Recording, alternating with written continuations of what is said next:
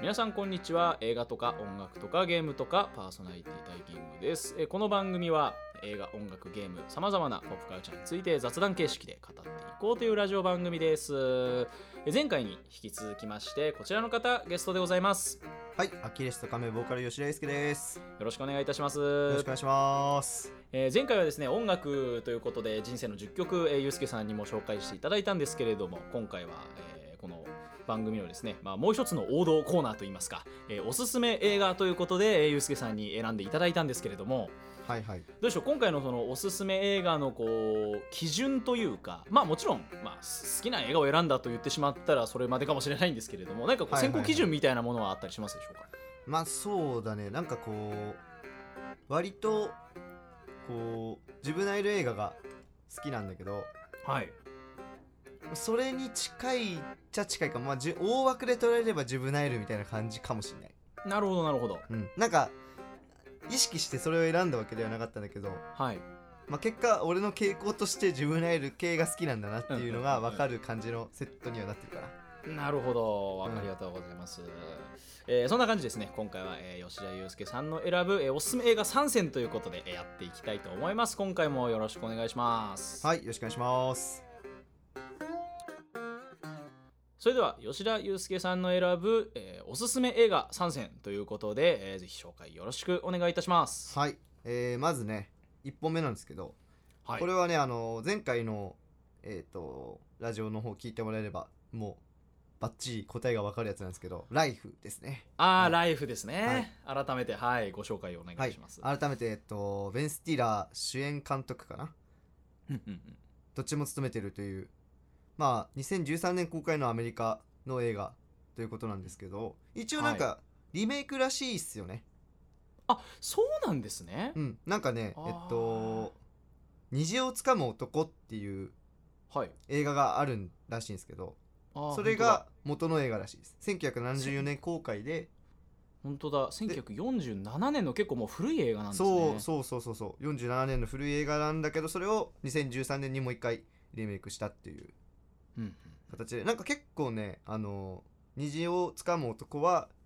なんかもうちょっとふわっとしてる感じの映画らしいんだけどうんうんそれをこう現代風にアレンジしたという感じで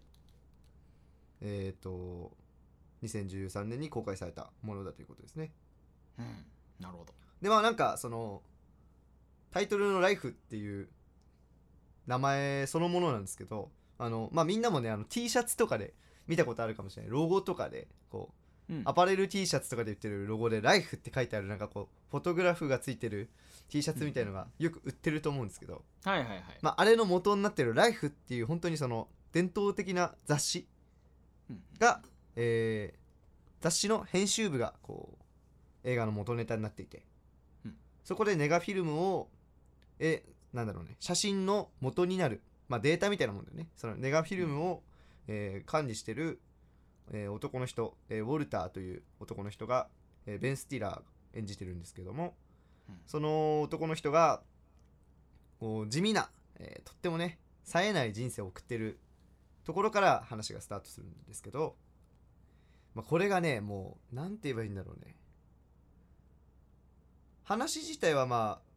まあ割とその地味な男の人が冒険に出ていくことによってこうなんだろうな自分とこう向き合って次のステージに行くみたいな、まあ割と王道的な話だとは思うそうですね確かにそのうん大枠で捉えると、まあ、うん全然よくあるような映画にはなってますよね。うん、なんで一応そのなんだろう展開的にもまあそういう感じなんだっていう展開は読みやすいかなという感じはするんですけど、うんこのとにかくね映像がめちゃくちゃ綺麗なんだよねまずそうですね、うんもう映像美ですよねととにかく。まあ、ざっくりあらすじを説明するとそのウォルターっていう主人公が、えっと、ネガ管理をしてるんですけどうんえっと「ライフっていうその雑誌がねあの紙媒体からもう撤収すると、うんそのなくなっちゃうよその最終号の写真をその決めなさいっていうことでこう写真を写真家に頼むんだよね最終号の表紙の写真をでその写真をえっ、ともらうはずだったんだけどそのネガがないとはいでその写真家はもう世界中を旅してるから全然尻尾がつかめないと直に行ってもらわないとその雑誌の最終号の表紙に間に合わないとうんいうところで世界中を飛び回ってそのカメラマンを追いかけて写真をもらうっていうのが、えー全体的な話の流れなんだけど、うんそうですねまあ、その話の中でこういろんな各地に行くんだよねいろんな場所にこう、カメラマンの尻尾を追いかけてこういろんな各地に行く中ですごいこう魅力的な世界の映像がバンバンとおしゃれに切り抜かれていく感じはね、もうめちゃくちゃ自分も旅してるみたいな感覚になるうん、そうですねそれこそ「LIFE」っていうその雑誌の写真のようにうんすごくこう綺麗な映像がどんどん続いていくんですけど、まあ、この映画の面白いなって思うところがはい主人公がこう結構白昼夢的な妄想を見るんですよ、そうですねそこ結構魅力の一個ですね、うんなんかこうなんだろうな例えば好きな、あのー女性社員の人がいるんだけどうんその人を目の前にするとその人は口説く妄想をするんだよね。はいはいはいありましたね、でなんかその黒く妄想がこう山からすごい氷山から何か手紙を送ったりとかこはいうはいそれがその男がするあのポッとする妄想みたいのをめちゃめちゃあのクオリティの高い CG で再現するっていういいですよねあれそうそうそうそうなんかオマージュでアメコミヒーローみたいにもなったりするよね地面うんうんうん飛び回って戦うみたいなシーンがあったりとか、うん、ありましたあとなんかあのビルに飛び込んで爆発したところからなんか助け出したりとかそうそうそうそうみたいそうな脱出したりみたいなところもありますよね、あのハリット映画のあの盛り上がるシーンみたいのを妄想するんだけどハッてこうハッと目が覚めるとあれ今なんで黙ってたのみたいなうん大丈夫かみたいなこそとう言わそうれるそんでうすそよ、うね、おいどこ周り見にてんだみたいなことを言われる感じのこの間が生まれちゃって主人公はちょっとこう周りからバカにされてるうんそうですねで仕事的にもこうちょっと冴えない仕事だからなんかこうちょっと下に見られてるみたいなところからスタートするんだけど、そそううですね旅を続けることによってどんどん妄想をしなくなっていくんだよね、確かにそういう構成ですね、うん、そこの表現がめちゃくちゃ好きで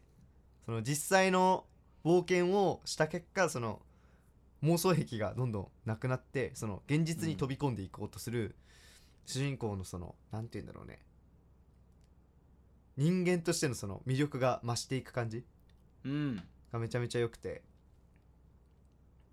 まあ、見どころというのはその景色が綺麗っていうのとその妄想シーンがめちゃくちゃ面白いっていうのと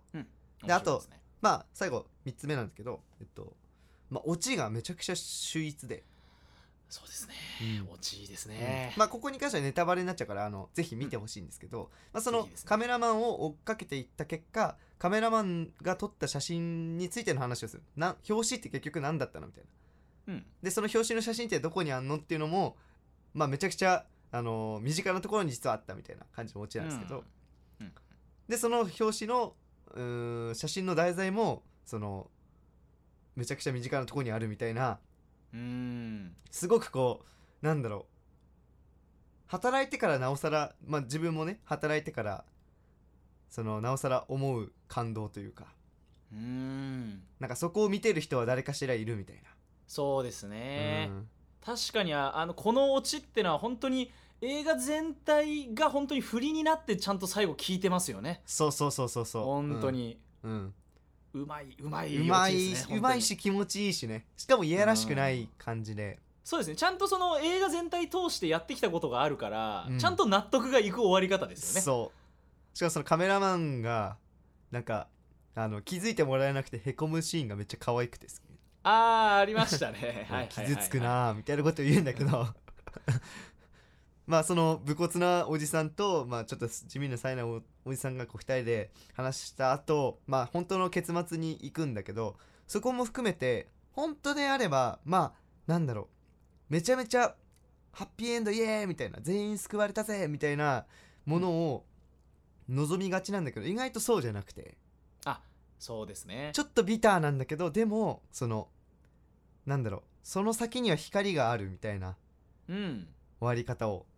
すそうるんでだすよねね。確かうんにそれも現実っていうそうなんて言んでしょそうそうそうそう本当にドラマチックに終わらせすぎないところがまたちょっとこの映画の良さですねそうだよね妄想じゃないんだよねそうそれが現実なんだけど、そこをこうしっかり歩いていこうとする主人公がこう最後映って終わりみたいなところでそうですねやっぱりいい映画なんですよそんでいやほん曲さっきねあの曲の中であのおすすめの10曲プレイリストの中で「あのはい、ステップアウト」って曲がめっちゃいいよっていう話をしたんですけど、このホセ・ゴンザレスさんが歌う曲がねふんだんに使われてたりとかうんあとデビッド・ボーイの曲使わせたりとか、そうですねうん、もうめちゃめちゃその名曲も入ってるしなんかうわこのちょっとあんまり有名じゃないかもしれないけどめっちゃいい曲歌ってんなみたいな人も結構入ってたりするからうんちょっとその曲も含めてね見てもらえると嬉しい映画の一本となっております。いやーいいですね本当に僕も大好きな映画で、うん僕がちなみにあれですかこうユうスケさん的にここ一押しのシーンみたいなところはありますか、ちなみにあー俺は、まあなんかネネタバレになりそうだったらなしでも大丈夫ですけどいやでもねあの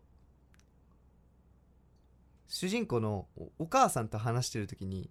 はいはいはいこうある写真をこう見てたらあることに気づくんですけど、うんうんうんなんかそこの家族のやり取りの感じは好きだったかな。あーありましたね。うんはいはいはい はい。あそこちょっとこう、うん確かに面白いですよね。会話の妙が面白い感じがそうそうそうそうそうそう楽しいそうですねいい家族なんだよね、うんなんか、 いいですね。うん、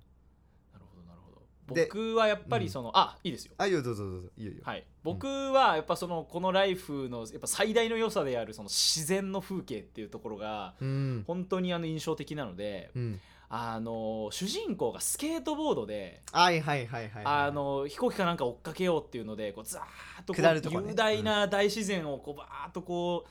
かけていくところうんであそこもこうちゃんとこうカメラの撮影もあれうんメイキング見ると本当に実際にベン・スティラーがやってんだよね、まあやってるんですよね、うんうんでそれをこうちゃんとこう車で追っかけてバーッとこう自然の中を撮るっていう、うんすごくこう迫力あるシーンで、うん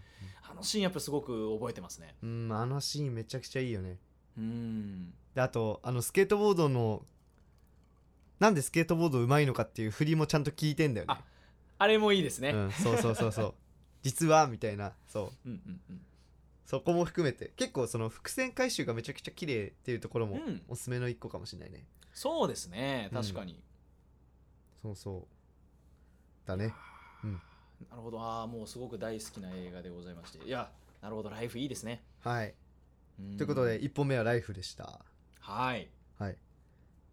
じゃあ次2本目いきたいと思いますはいえっとおで願いしますね2本目は、えー山崎隆監督はいが撮った「ジュブナイル」という映画ですね、ああなるほど、うん存在は知っておりますはいはいはいこちらは2000 2000年ですね2000年の7月15日公開ちょうど今時期だねそうですねあそんなに前なんですねそうそうあそうそもうデビュー作ですね山崎監督そうの山崎へ隆監督のデビュー作ですねえ、うんうんうんでまあざっくり、えー概要を説明すると、まあ未来からねある日ロボットが訪れるあもういいですねそうそれで、まあ、森にその隕石が落ちたということで少年が少年少女たちがねそのあのあそこ行ってみようぜって感じで行ったらそのロボットを発見してでそのロボットは主人公がこれユウスケっていう名前なんですなんだけどおうそうそうそう、はいそこも込みで好きなんだけどそはのいはいはいはい君に会いに来たとロボットが喋りかけてくるとおう君に会いに来たんだよっていうことを喋りかけて物語がスタートするってなんで僕の名前知ってるのみたいなところからこう物語が始まっていくんですねおうでひと夏の大冒険みたいなああもういいですねなもう夏休み見たいっていうこれぞそうそうそうそうでなんか俺が言いたいのはもうものすごくそこでこの2000年代のなんていうのかな雰囲気とこの夏休み夏休みムービー感と、うんあとやっぱこういうなんだろうなこう全くその脈絡がないシリーズでドンと SF 映画子供向けの SF 映画作って見せてやろうっていうその気概もめっちゃいいなっていううんうんなんかやっぱシリーズものとかまあ安牌じゃないですかやっぱりねその、うんそうです売りね上げ的な部分でやっぱりそのしっかりあの収益取れるものをやっぱ今の時代はね結構、まあ、子供たちも少ないからこうんう選びがちなんですけど、この2000年当初はその全く脈絡がないお話で SF 映画で実写だけどやってしまおうっていうのでやっちゃうっていうところめっちゃいいなっていうなんかちょっと豊かだよなってうん思うのとそうですねうん、あとまあそのなんだろうねこの映画で SF というものを知った気がしたかなこれリアルタイムで見てるんだけど俺ああじゃあもう子供の頃そですね、う21年前だから8歳とか八歳ああちょうじゃあもどそう主人公たちと同い年ぐらいの感じなんだよね多いや分影響されますねそれうん、それで俺の名前と一緒だから主人公がユうスケなんで、ああもうそれワクワクしますねそうそうそうそうそうそうワクワクするよねでその設定もなんか未来から来たロボットと一緒に、うんまあその侵略してくる宇宙人を倒すみたいなもうめちゃくちゃ分かりやすいお話なんだけ超どわかりやすいですねそうそうそうそうそうなんかまあ一説によるとその山崎隆監督がなんかねその当時流行ってた「ドラえもん」の最終回はいっていう二次創作がああうんわかるありますね、うんありますありますその都市伝説的にネそうそうそうッそうそトうでこうよく言われてた「ドラえも」そうんそのう最終回ってあありましたねそうそうそのネットミームがあると思うんだけどありますそのネありますネットミームから刺激を受けて脚本作ったみたいでへえまあ確かにその未来から来たロボットで君のためにっていうのはまあ設定だけ取り出せばかなりドラえもんにドラえ近もんいだよとねころもありますもんねうんうんうんでまあその話のその最終回ってものを知ってはこれ面白いなっていうのでそのインスピレーションを受けて作った作品がこの「ジュブナイル」ってことで、うん、へえ結構ねあのまあ内容は別にそのむちゃくちゃここが優れてるとかこの伏線がすごいとかっていうえ話ではないし、まあ、CG もねやっぱその当時のものだから、まあ、今見たらあ昔こういうのでワクワクしてたんだってこう思う映像かもしれないんだけどうんなんかあの漂う空気感がめちゃくちゃいいってことでちょっとここに入れさせてもらいました。なるほどなんかそのあれですよねやっぱこういう映画ってその当時やっぱりその同じ世代間で見るっていうところのワクワクもありますし、うんこうやっぱ今のその空気感っていう意味で、うん今見返すことでこう新たに感じるところってすっごいありますよねこういう映画。あるねでなんかその懐かしさとともに新たな発見とかもあったりして、うんなんかこの作品がやっぱその自分の核になってるからこういうものが好きなんだみたいなものをこうここに詰まってたんだっていうのをこう改めて知るそういう意味でそのまあなんだろうタイムカプセル的なお俺自身にとってのタイムカプセル的な映画なんだよね。なるほど、うん、まあある意味これはでもあれですよねそのそういう意味でも、うんその作品のその生み出すアウトプットのところにも直にこう影響するというか、うん、そうだね。やっぱそのアキレスとカメのその死世界のうん、あの感じとかにもうん、やっぱこうつながってくるようなつながってきてるだろうねこれやはっね。ぱそうですよね。うん、ほうなるほどジュブナイルしかもこのやっぱ「ジュブナイル」っていうタイトルをつけちゃうところまた山崎監督正直ですねそ してそうだねもうド直球なすごいですね、うん何気に主題歌が山あのえっと山下達郎さんかなあいあーまたいいですねそうそうそう夏ですね結構ねそうあの豪華な婦人で作られてて曲もいいしううん、そうなんだよねこの絶妙な2000年代感を感じられる映画かなと思いますなるほどありがとうございます、山崎隆監督の「ジュブナイルはい」はいありがとうごこざれいまがす2本目でですねはいで、えーまあ、次ラスト3本目なんですけどはい3本目はですね「ドラえもんのび太の月面探査機」ですねおーなるほど、はい数あるドラえもん映画の中で月面探査機、はいこれ2019年なんで割と最近かな、うん新しいやつ、つですねそうそうそう新しいやつなんですけど結構そのまあ俺ドラえもんはあのーかなり好きでうんうん文庫本版を持ってるぐらいには好きなんですけど、おーうん、まあ自分内でもやっぱそのドラえもんの影響を受けてるっていうところがあるっていう話をしたと思うんだけど、まあ、はいそもそもやっぱ俺ドラえもん好きだから自分ナイル好きっていうこのなんだろううねん相関性がもうそそこであると思うんだけど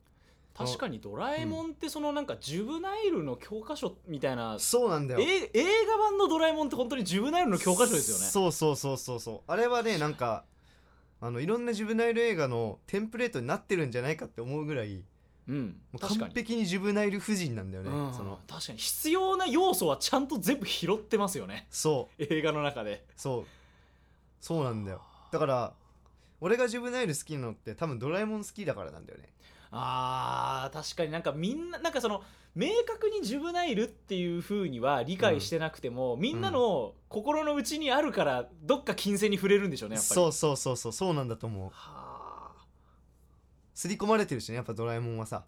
そうですね、うんでなんか、まあ、この映画が出る前はえっと「銀河エクスプレス」かなが一番好きだ、うんああだねいいですね銀河プレス、エクスプレス僕も大好きです、いいよね、うんあれめっちゃ好きだったんだけどそのまあこの「のび太の月面探査機」は劇場見に行ったんですけどはいこれがねもう抜群に良くてうんもうその過去作合わせてもちょっと最強レベルのへえそうなんですね、脚本がもうとにかく素晴らしいなって思ったんですけどうんうんこの月面探査機脚本があの辻村瑞希さんっていうはい小説家の方がそ辻の村瑞希脚本としてあは入ってて、えっうと、んうん代表作が「つなぐ」とか、うんえー鍵のない夢を見る」とか書いてる方でまあえっ、と本屋さん大賞とか取ってるような感じの女性の方なんですけどそうですね鏡の古城であれ本屋大賞を受賞してる方ですね本当そうにそうそうそうそう、うんすごい鏡の古城でもうそ大う撮物ってる人ですそ大う物作家さんですね本当にそうそうそうそうこの人が脚本書いてるんですねそうすごいなでなんか一作目のやつかなんかにそのドラえもんの道具が出てくるんだよねこの辻村さんの小説の中にそのタイトルが、へタイトルが各案のタイトルがドラえもんの道具の名前になぞらえたものーおーっていう演出があるぐらいドラえもんが好きだったらしくてうんうんうん実はこの月面探査機に至るまでにもう3回ぐらいドラえもんのそのスタッフさん側からそのドラえもんの脚本ちょっとお願いできませんかっていうことを言われてたんだけどドラえもんが好きすぎるあまりにちょっと私には恐れが多いですということでその断ってたらしいんだけど うんうんうん3度目の正直でじゃあ分かりました今回はやりますということで書いたその月面探査機がその津村さんの脚本のへーなんだろうね念願念願かなった形になった話なんだけどすごいなそうそうそうそりゃそりゃね小説家の方がまたこの脚本書いたら面白いですよいねやーあのそのなんだろうねあのいやもうぜ、うんめっちゃドラえもん好きなんだなっていうのが分かる脚本というか ああなるほど、うんそのなんて言うんでしょう変にこう凝らさずにそうドそうラそうえそうもんの愛が伝わるんですねそうそうそうでもあーちゃんとそのロジックというか道具をうまく使った展開みたいのはうんちゃんとなされてて、へえでまあなんか「移設クラブメンバーズバッチ」っていうはいあのまあ移設っていうその例えば月にはウサギがいますよっていうのはあの一般的に言われているへなんていうのかな常設というか常識とは異なることに当たるんだけどその移うん設クラブメンバーズバッジをつけてることでその移設の世界に行けるっていうあーなるほど、まあうんちょっともしもボックスにそうそうそちょうっもとし近いでもボすッねクスのなんかそのバッジ版みたいなバッチバンみたいなはいはいものを使った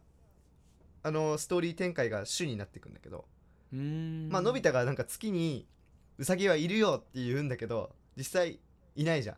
まあそうですねそう見えるだけで実際にはいないですそもうんねそうそうでのび太がまあそのドラえもんに泣きついてそのウサギを見せないとジャイアンたちにこうなんかされちゃうよっていうことでそ うじゃあもう分かりやすい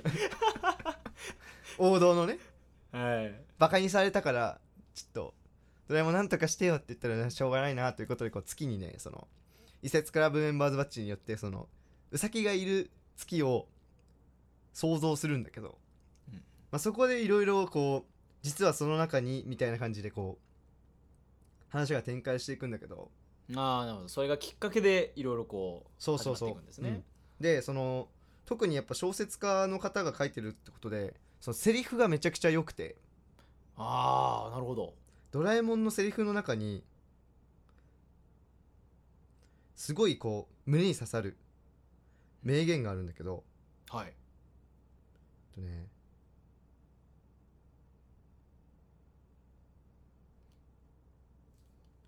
想像力は未来だっていうことを言うんだよねおーいいこと言いますね、うんそう可能性だと想像力は未来で可能性なんだということをこう言うシーンがあってはいはいはいでなんかその、まあ、それがあれば僕らはいつでも会えるよっていうことをこう移設クラブメンバーズバッジを使うことによってそのまああるまあキャラクターが出てくるんだけどその人たちに対しての言葉でもあるしなんかこう、まあ、ドラえもん映画ってちょっとしたこうヒールが出てくるんだけど、うんまあ、そのそいつに対しても言う言葉でもあるんだよね。あーなるほどでまあ俺が特に好きなシーンがあのまあこの作品には、まあのび太がその月に行ってこう月で自分の王国を作るみたいな感じの話でこう展開していくんだけどその中にこはいう、はいはい転校生が現れて、まあ、ルカ君っていう転校生が現れるんだよねうんうんうんでどうやら彼はその、まあ、多分地球人じゃないっぽいぞとはいはいいうのを匂わせつつものび太たちとこう仲良くなっていくんだけどうんこうのび太の家に侵入してのび太がなんかどうやら月に行ってるらしいみたいなのを嗅ぎつけてこう、うんのび太を尾行しながらのび太の家の前でこう隠れて様子を伺ってるシーンがあるんだけどうんうんそこであのーのび太のママがね下からこうトントントンと上がってきて「のびちゃん」みたいな感じで呼んで「あらいないのかしら」みたいなでうんお盆持ってどら焼き持っておやつ用意してたのに「まあいっか」って言ってこう降りてっちゃうねうんでそれをこうルカ君がこうあのー壁に隠れてこう聞いてるシーンがあるんだけど、まあ、このシーンを経て、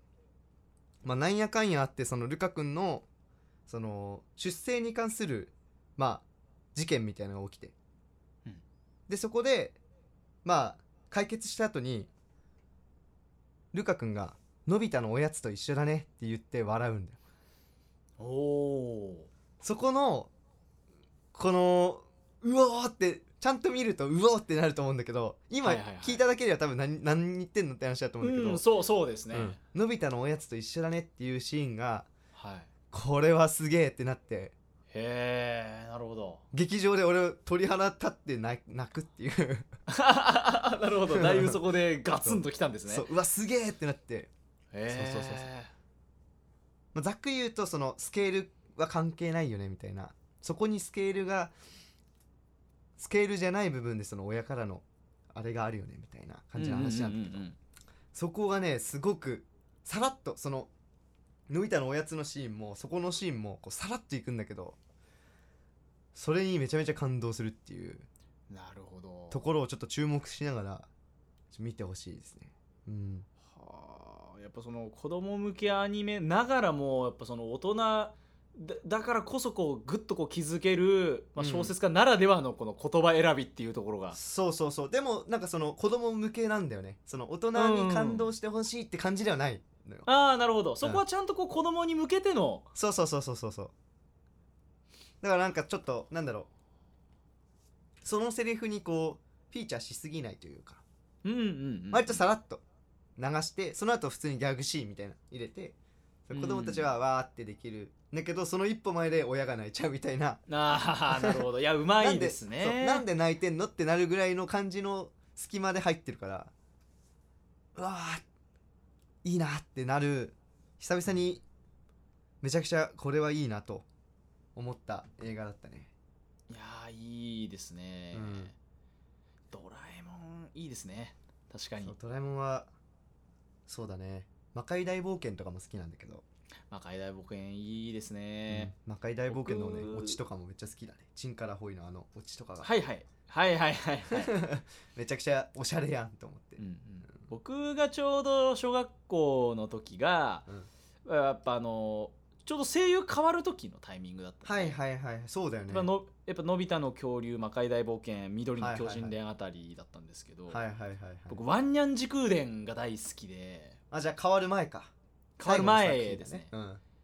ワンニャン時空伝と不思議風使いが大好きなんですうん、よああ不思議風ですかいいね、不思議風使いの闇落ちするスネ夫スネ夫ねがうんいいんですよねまうた、んでやっぱあのフーコーの有名な話をもっと映画に盛り上げてるってはいいうはいはいところでも熱いですしそうだねあれはうまい最後よねの話ねいやうまいんですよね、うん普通になんかあの本来だったらあの、うん数ページで終わる漫画だったのに、あの風子の話が、何のことはないそれを普通の話だもんねそうですよ本当にあ原作れは実際の原作読むと本当になんてことないただなんのてことな1いエピソードなんですよね、うんうんそれがあんなに感動できる話に、うまく最後のあのできてるよね風子とのラストのあの戦いとかも戦いねすっごい熱いですし、うん大好きですねだからその映像で見たのはその辺だったんですけど、はいはいはいはい僕そのなんかおじいちゃん家にその大長編ドラえもんいわゆるだから藤子 F 不二雄本のねうん原作の本がはいはいはいはい結構たくさんあったんですよ。はいはいはいはいで今僕いやあるのかなちゃんと探してないんで分かんないんですけど、はいはいはい結構ちっちゃい頃にすごいちゃんとそれを読んでいて、はいはいはいはいだからあの映画じゃ見たことないけどめっちゃ漫画で読んだっていうエピソードがたくさんあったんですよ。はいはいはいはいっていうところで大好きだったのが、えーそのさっきのえーっとなんだっけかなどれだっけかなえーっとまずあの「西遊記」最勇気パラレル最勇気パラレル西遊記うんうがん怖くて好きだったんですよすあごーく怖いよねわかるわかるすごく怖いんですよねあれ、うん結構ホラーテイストですしそうだねパラレル最勇気は特にそうだねうん結構ダークな世界観といううか、んうんそこが結構異彩を放ってて好きだったっていうのと、はいはいはいはいまああとはあの銀河はいはい銀河エクスプレスね銀河エクスプレスがすごく好きだ、うんたなんかあれはですね夢あるよね夢ありますうね、んこの辺がすごい大長編ドラえもんを読んでてすごく好きだったエピソードですねはいはいはいはいはいあの闇落ちスネ夫が好きだったら、はいあの月面探査機のスネ夫はねもうめっちゃ良かったよえー、なるほどうんめっちゃ良かっメンた探査機いいですねうんスネ夫がめっちゃ良かったスネ夫がいいんですね スネ夫なんかこれ俺個人の主観なんだけどはいスネ夫ってなんかこう大長編ドラえもんの中で一番視聴者に近い視点だなって俺いつも思っててあーなるほどなんかのび太とジャイアンは割とヒロイックにうん行くというか、そうですねなんかかわいそうだったら助けなきゃダメだよみたいなうんそういうこう普段ののび太とかジャイアンとはちょっとまた一味違った2人になると思うん違いだけどますスねネ夫って映画になった瞬間、ジャイアンめっちゃかっこいいですもんねそうそうそうそうスネ夫って一貫してスネ夫なんだよねああ確かにそうですね、うんそうなんだよだからスネ夫すごそくこううだ俺たちの視線っていうかいや俺だったらそんな怖くていけねえよみたいな風にうんうん、思うところにスネ夫っているからなんか一番共感できるのは実はスネ夫だったりするんだよなってあー確かに映画でもスネ夫はキャラクターって変わってないですもんねそうなんだようんあ言われてみればそうだそうそうそうそうママって泣く感じというかさ、うん確かに一人なんか結構一人臆病なところありますもんねそうそうそうそう、うん、あなんーかそういう部なる分のスネ夫は結構好きなんだよね俺ほどうんうんううんんいいですね確かに、うんそれなるほどドラえもんがより面白く感じれそうな気がしますねそうだねちょっとそういう視点でもう一回改めてドラえもん見るとやっぱ藤子先生はストーリーテラーがめちゃくちゃ面白いから大人になってもうんなんだかんだ面白いと思うんでねいやそうですよね、うんなんかあの一時期今もうないのかなアマプラでうん全部見れた時があったんあでっすよたねいや前あったあった、うんそのタイミングで気になってたやつだけ見ようって思ってはいはいはいはいあの何本か見たんですね本当にもう子供の時ぶりぐらいに「ドラえもん」の映画見たんですけど、はいはいはいはいそこで見たのが「鉄人兵団と」はいはいいいねえー秘密道具ミュージアム」とはいはいはいあと「リトル・スター・ウォーズ」を見たんです、はいはいはいはいどれもいいねどれもいいんですけど、まあ、鉄人兵団はうんまあもうよくまあドラえもんの中で名作といえばでよく上がるじゃないですかまあそうだねうんもうゴリゴリをやっぱ最後で泣いちゃいましたもんねうんあ のなんだろう旧作版ももちろんめっちゃ名作だし、いいですね新作版もめちゃくちゃくちゃいいよね新作いいですねうん藤君ってなるよね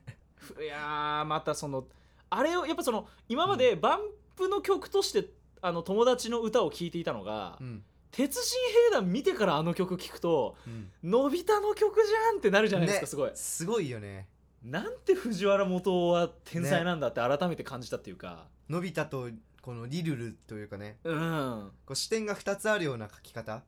そうですね、うんどっちからもこう見れるみたいな、うん、しかもそのどっちからでも見れるし、うん、まあ普遍的な友達の歌にもちゃんとなってるじなゃるいっでてすかいうね、うん、別にそそここにがうまいねのび太って入んなくてもう曲として成立するもんねそうなんですよやっぱうんそこがやっぱあの人のうまさっていうか、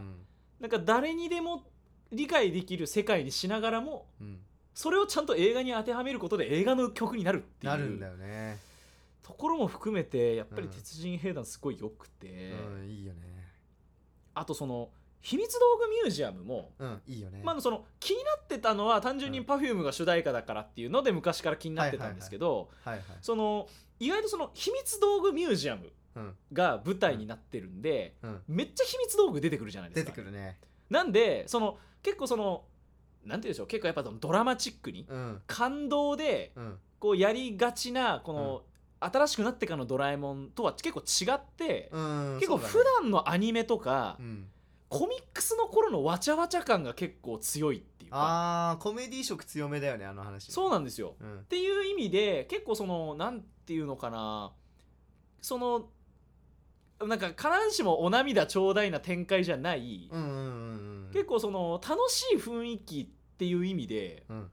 結構なんなんていうのかな映画の中ではちょっと異色作に見えるんですけど、うんうんうんなんかそのアニメの雰囲気もありつつで結構面白かったですね、すごい好きでしうん俺もすごい好きだったあれ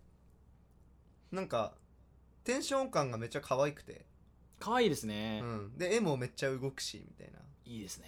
な、うん、でなんかその原初のどこでもドア見れるのでめっちゃテンション上がった記憶ある よあはいはいはいはいでけえみたいなでかいんですよね そうそうそうそう本当に改めて秘密道具うん、すごいなっていうかうん、なんかそうだね秘密道具っていう概念を生み出したこの藤子 F 不二雄の偉大さっていうかすごいよねなんかその時代もあったんだろうけどその科学技術がこう、うんなんていうの発展してくる多分1960年とかそのぐらいだよねドラえもんってね小ドラえもん一番一番最初は本当そうですねそうだよねだからやっぱこれからその高度経済成長にこう入っていくなんか希望を感じるというかなんか物三種の神器じゃないけどさ家電買えば生活が豊かになるっていうものがこう如実に反映されてる感じはするよね、うんうん、それが未来の道具道具で解決すればいいじゃないかっていうこのなんだろうある種なんていうのかなちょっと低たらくというか なんかうん、うん、まあそうですね、うん物にあくまでも世に頼っ、まあ、そうそう物に頼ってますかそうらなんねかそこがめちゃくちゃ結構好きで物臭な感じというか確かにそうですねドラえもんのなんかその感じありますもんね、 うんいい意味でその結構なんか人間味見せてきますよねそうそうそドうラえもんってすごく道具で解決すればいいじゃんみたいななんかそのうん人間臭さみたいなのはなんかすすげえそこも好きでそれは大人になってから思う思ったことだけど、うんうんうんなんかそういう意味でこう可愛い感じがね好きかなそうですねなんかうんドラえもん、やっぱちっちゃい頃はやっぱドラえもんっていう、まあ一つのやっぱあ分かりやすいコンテンツとして楽しんでましたけど、うん、やっぱ大人になってからあの特に原作の漫画とか読むと、うん、 本当にそのなんて言うんでしょうあの数ページ ですごいよね、起起承転結、うんそして各キャラクターの特徴とうん、秘密道具のポテンシャルを最大限引き出すそうだよねなんかもう完璧すぎて落語みたいな感じだよ ねいやほんそうなんですよ、うんなんかこうなんでこの少ないページ数と絵でセリフもあんまりないもんねないですねうんなんでこんな面白いんだと思ってすごいよねなんか藤子 F 不二雄すごすぎないっていいややっうぱすごいレジェンドだよねレジェンドですね、でうんそれでいてたまにそのブラックな話とかブラックなセリフあるじゃないですか そこもまたいいっていうか毒をいちょっと入れてくるからね風刺というかねそこも好きなんですよねそれで僕はあのこの藤子 F 不二雄のはいはいはい、はい、異色,、異色短編集僕持っはていてはいはいはいいいよねこれがすごく大好きなんですよね皿いいよねミノタウロスの皿すっごいあと「気皿楽いいにやろうよ」とあかあ気楽にやろうよもいいよねまああの結構まあ知らない人も結構多いと思うんですよねこういううんあのブラックなうん短編を実は読み切りでたくさん書いてた書っいててるっいてうねうんこれぜひそういうの知らない方はぜひおあの本屋で取って読んで買ってほしいんですけど、うん本当になんていうのかな「ドラえもん」からは想像できないぐらい人が死ぬとか戦争の話とか貧困の話とかえぐいよねあとなんか性的な話とかねなんか性的な話もすごく出てきますねうん。い嫌な感じの性的な話結構あるうよね、ん、なんだろうなんかもう人間のいろんなもの全部書ける人じゃんっていうか そうだよねなんか改めてこの人の偉大さを最近思い知ってるんですようねんそれをろ過してドラえもんにできるのすごいよねあそれはそうですね、うんうんなんかぐちゃぐちゃにならないで、うんろろ過してそあんなにピュアなものに仕上げるってういうそうそうそうそうそういやーすごいなーやっぱりなんか娘への愛だったらしいよねなんかそのドラえもんはへうーんなんか娘に楽しんでほしいっていう娘たち、うんうんううんんなんかその一つなんかあの藤子 F 不二雄ミュージアムってさ、うんうんえっと、神奈川だってからにある、はいはいはい、うんありますねあれ行ったことあるんだけどあーいや一回行ってみたいないやちょっとね一回行ってみると面白いと思うよなんかその原稿とか当時のインタビューとかがこう書いてあうんるうんだけど、んなんかね娘さんたち2人いるんだけど、うん誕生日に毎年手作りのおもちゃをプレゼントしてたなって、へなんえかこうそれこそあのなんだドラえもんの秘密道具の中にあるあのジオラマセットみたいなさうんじガリバートンネルでちっちゃくなってジオラマで遊ぼうみたいな回あるじゃんあありますねなんかああいう感じのジオラマ箱庭セットをあげたりとか手作りのね、はいうんうんうんをするお父さんだったんだってだからなんか、ううなんかこう娘たちを楽しませたいっていう気持ちがすごいある人でそれがど結果としてドラえもんだったみたいだよねへうえんやっぱそういうところがやっぱり原体験になってこういうのに反映されてるってのもやっぱあるんですねあるみたいいだねうんそうそうそうそういやーなんかドラえもん談義ですねもそうだ ね映画の話してたのにドラえもうんに飲みドラえ込もまんれ談ちゃ義になっちゃう、うんいやーでもいいですね、う、うん、そうかちなみになんかひ好きな秘密道具とかありますか好きな秘密道具かそうちだななみに、僕今パッとうん、出てきたのがグルメテーブルかけがあーす いいねごく好きでグすルメテーブルかけけいいよねあれはなんかもう好きなやつがどんどん出てくるんですうよね、んテーブルかけをこうバッテとーブルか引いけてそうだよね俺なんだろうな好きな俺バギーちゃんかなバギーちゃんあ僕知らないあです、ね、の「海底祈願城」っていうああはいはいはい映画に出てくるあのバギ映画ありーますのね乗り物、生意気なバギーの乗り物があるんだけどあんあの見た目は知ってますこれ、うんうんそれ、はいはいはいそれ道具なんだよね一応あこれ秘密道具道具なんですねこれそうそう一応そうへえめちゃめちゃ文句言ってくるバギーなんだ けど最終的に助けてくれるっていう、ああいいですねそうそうそうそうそう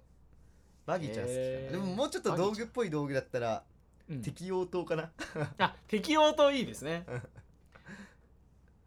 そんな感じですねなるほどなるほどまあそんな感じでえっ、と改めて映画の話に戻しますと、 え3本目は、えードラえもんの月面探査機ですね。月面探査機ですね、まはあひょまあ非常に、えー、と最近のそうだね。新しいやつですねでそこうれはあのもうオリジナルですね新とかじゃなくてそう、オリジナル脚本だね。うん、んなるほどなるほどそうそう今年は「リトル・スター・ウォーズ」のリメイクん、リトルスター・ウォーズ見たいですね。どうなることやうら、ん、今公開延期になってまだ分かってないんですね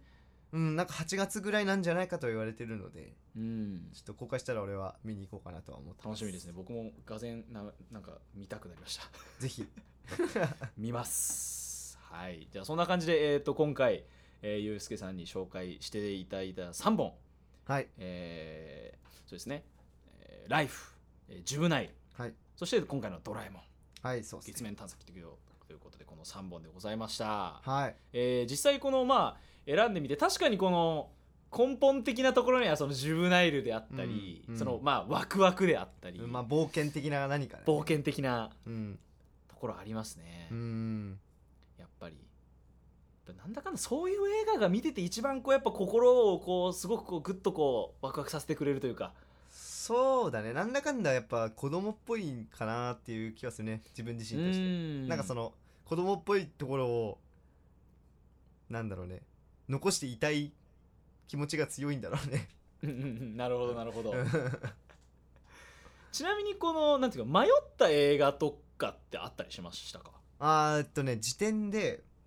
まあそもそも「バック・トゥ・ザ・フューチャー」とかあの、うんスピルバーグの作品がめちゃくちゃ好きでああいいですねまあスピルバーグいろいろありますね、うんバック・トゥ・ザ・フューチャーとかあとえっとトランスフォーマー・ガイデンのバンブルビーとか、あバンブルビーはいはいはいはい、はいとか単発でありますね確かにそうそうそうもうあれも半分ぐらいあのさっき言った山崎監督の「ジブナイル」みたいな話なんだけど、あそうなんですねそうそうそうそうバンブルビーはへーそうなんだようへえちょっと外伝的でそのキャラ萌えみたいな感じになってるんだけどうんうんうんうんそうですね確かにそうそうそれもめちゃくちゃよ迷ったかな、まあ、あと映画じゃないけどあのーストレンジャーシングス」シリーズはいはちょっと入れたいかなと思ったけどまあでも映画じゃないしなと思ってああまあ確かに、うんうんまああのストレンジャーシングスまああのこの前ちょっと収録終わった後にも話してたんですけど、うまんあ、シーズン4一応まあ一応今年配公開信予定らしいね、予定じゃないですかうんうんなんでまあそれが始まる前には、うんまあ、改めてもう一回見直して、そうだねまあこの前ホラー映画談義した4人でうん改めちょっとストレンジャーシングスの話しようあーいいねしたいねっていう話をしてたので、うんそこまでちょっと今年中どこかでやりたいなと思ってますそうだね意外と長いから細かいとこ覚えてなかったりするよね、そうなんですよ僕も本当に面白すぎて全部一気に見ちゃったわんで、かるわかるわか るそう一気に見ちゃうからねそうですよ細かいところ覚えてないん ですよね、うんあれそんなことあったっけってなるよねうんうんなんで今改めて多分そのそれも結構たくさん映画見る前だったんで、うんうんうん多分今見るとうわあの映画っぽいなとかそうだねオマージュ元がねオマージュとかもいろいろ感じると思うんで、うんうんうん改めてそういうところとかもこうなんて言うんでしょうこう受け取りつつ、うんまあ、改めてちょっとみんなで話すところも後々やりたいななんて思ってますんでそうだねうんぜひぜひその際もよろしくお願いします。いやもうこちらこそ楽しみにしていますよはいではそんな感じで、えー、といろいろこう、えー話いろいろ膨らみましたけれども今回、はいえーゆうすけさんの選ぶ、えーおすすめ映画3選ということでやってまいりました、ありがとうございます、ありがとうございました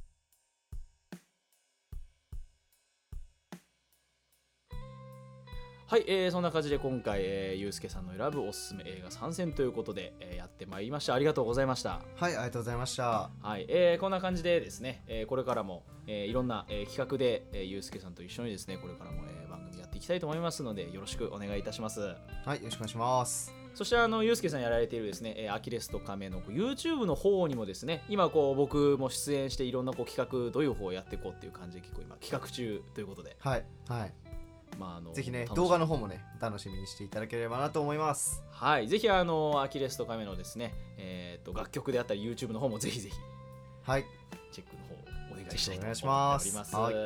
はいい、えーということで今回もお聞きいただきありがとうございました。えー番組では、えーお便りご感想を募集しております。ハッシュタグとかさんラジオもしくはとかラジオドットオフィシャルアットマーク gmail.com までよろしくお願いします。えーそれでは、えー今回もお相手はタイキングと